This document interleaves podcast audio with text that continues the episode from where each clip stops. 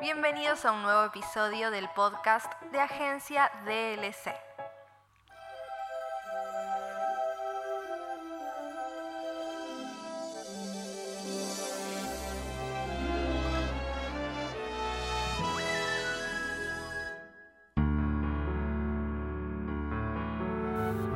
Disney fue, es y será parte de las infancias de todas las personas. Incluso tanto adolescentes como adultos continúan disfrutando de sus películas. Walt Disney, el creador de la compañía, es el gran responsable del éxito. Es recordado por muchos como el maestro de la animación.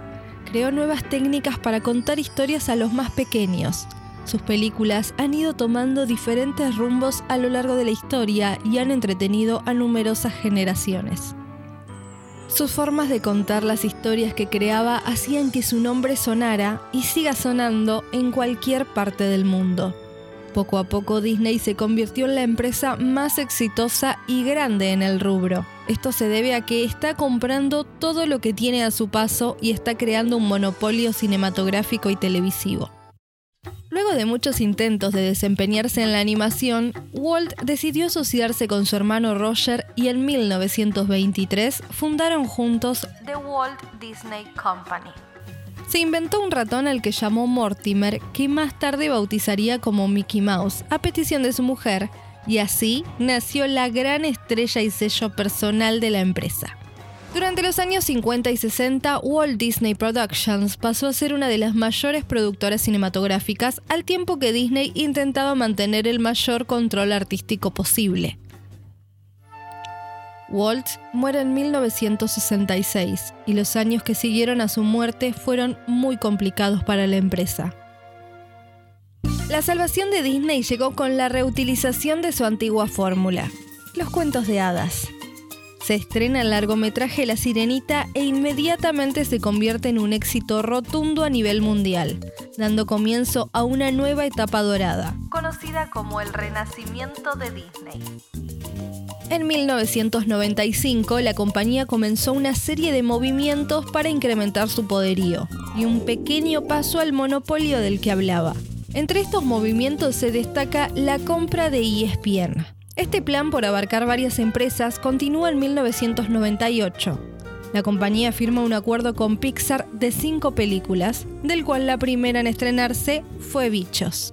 Llegó el nuevo milenio, asumió el actual director ejecutivo Robert Eager, y con él continuaron los éxitos, y una nueva etapa para Disney donde quiere seguir acaparando pantallas. La compañía compra Fox Family Worldwide por 3.300 millones de dólares, obteniendo un total de 81 millones de televidentes. En esta venta, Disney también adquirió la empresa Toei Company y los derechos de las siguientes producciones. Digimon, Super Sentai Series, la saga de los Power Rangers y todas las producciones televisivas de Saban Entertainment. En 2004, luego de varios años de conflictos legales, Disney logra comprar los personajes de The Muppets, exceptuando los de Plaza Sésamo. En el aspecto cinematográfico, Disney siguió brillando con sus producciones animadas, logrando posicionar todas las cintas entre las más taquilleras de su respectivo año. Dinosaurio en los 2000, Monster Inc. en 2001, Buscando a Nemo en 2003, Los Increíbles en 2004, Cars en 2006, Ratatouille en 2007, Wally en 2008, al igual que Volt, y Up en 2009. Estoy segura que viste casi todas estas películas, por no decir todas, si sos un fanático de Disney como yo. Siete de las películas que te nombré fueron realizadas con el sello de Pixar, que finalmente compraron por 7.4 mil millones de dólares en 2006. Con esta compra, Steve Jobs se convierte en el mayor accionista de Disney. Quizás el suceso más importante de esa década para la compañía fue la compra de Marvel Entertainment por 4 mil millones en 2009.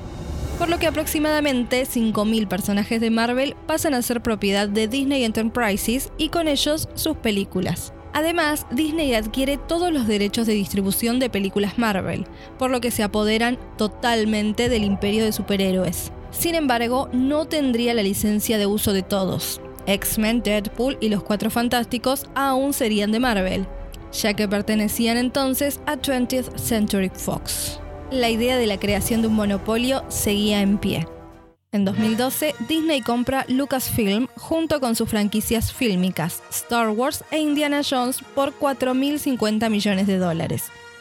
Muchos fans aún se quejan de que desde que el gigante de la animación compró Lucasfilm, las películas han perdido la calidad que tenían a pesar de que en los próximos años se produjeron más películas con la intención de sacar la máxima rentabilidad posible. Para explicarte el beneficio de estas compras es bueno el ejemplo del año 2013. A pesar del terrible fracaso que significó el llanero solitario para Disney, lograron romper su propio récord de taquilla con un total de 4 mil millones de dólares. Esta impresionante cifra la lograron gracias a films como Iron Man 3, Oz the Great and Powerful, Monsters University, Thor, y por supuesto Frozen, que se convirtió en la película más taquillera del estudio superando al Rey León. Como ven, gran parte de estas películas son parte de las compras e incorporaciones de los últimos años de Disney. Su última adquisición fue 21st Century Fox, la división de entretenimiento de Fox, en 2019. La compra no solo incluía ya a los superhéroes que no pudieron adquirir con Marvel, sino que también se haría con Avatar, Alien, la saga completa de Star Wars, Titanic y El planeta de los simios. Con este no solo se queda con las superproducciones, sino que también toma el control de los canales FX y National Geographic y el 30% del servicio Hulu. Además, se suman los Simpsons, quienes ya predijeron esta compra en un capítulo, al igual que se dice que realizaron otras predicciones a lo largo de sus temporadas. Bueno, siempre podré llamarlas. Hola, anciana del Titanic. ¡Babosa! 20th Century Fox, división de Walt Disney. En el capítulo 5 de la temporada 10, Homero está en juicio contra estrellas de cine y finaliza con una restricción de acercamiento a cualquier actor. En el cierre del capítulo se ve una escena donde un actor quiere presentar un proyecto de película a Fox. La cámara muestra la entrada de los estudios Fox y tiene una leyenda que indica que es propiedad de Disney. La marca del ratón actualmente cuenta con más de 130 marcas internacionales originales bajo su poder, que ha adquirido a lo largo de los años. Junto a ellas acapara casi el 50% del mercado estadounidense.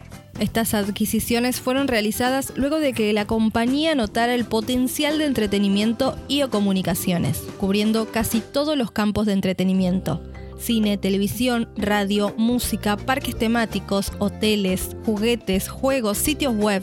Las marcas más relevantes están bajo el poder de Disney. En la actualidad, la compañía de Disney está explotando todo su poder en la nueva plataforma de streaming, Disney Plus habilitada en varios países del mundo y que en noviembre llegará a Latinoamérica. Allí figura toda su cartelera cinematográfica y de televisión, y además contará con producciones originales de la plataforma.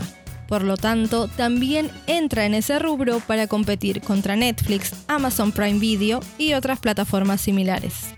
Con todo esto bajo su poder, The Walt Disney Company es la segunda compañía de medios y entretenimiento más grande del mundo, solo detrás de Comcast y se estima que su valor alcanza los 180 mil millones de dólares, según Forbes, en 2015. Lo mejor es que todo lo que toca Disney lo convierte en oro. Si algo ya es bueno, lo hace mejor. Y si algo no era tan bueno, pero tenía un potencial oculto, lo vuelve increíble.